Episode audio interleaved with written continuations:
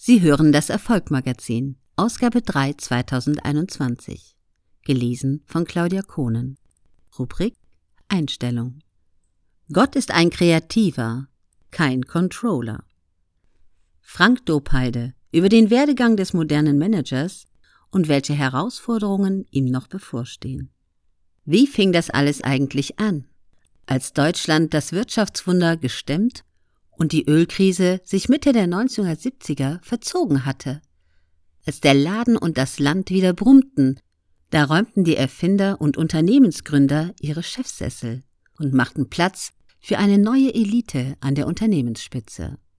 Von da an hatten wir die Manager. Ihr Idealbild war frisch aus Amerika importiert worden und hing jetzt überall in Deutschlands Chefetagen. Wer wollte da noch Generaldirektor sein? Die neuen Kapitäne, weltgewandt, dynamisch und effizienzgesteuert, setzten sich an die polierten Direktorenschreibtische und begannen umgehend damit, Unternehmenswert und Börsenkurs auf Wachstum zu trimmen. Was bedeutete, Organisation, Planung und Kontrolle waren jetzt keine der Produktion und dem Verkauf untergeordneten Aufgabenbereiche, sondern Chefsache. Anders als sein Vorgänger erfindet der Manager nichts Neues, aber er macht finanztechnisch das Beste aus dem, was andere vor ihm erdacht haben.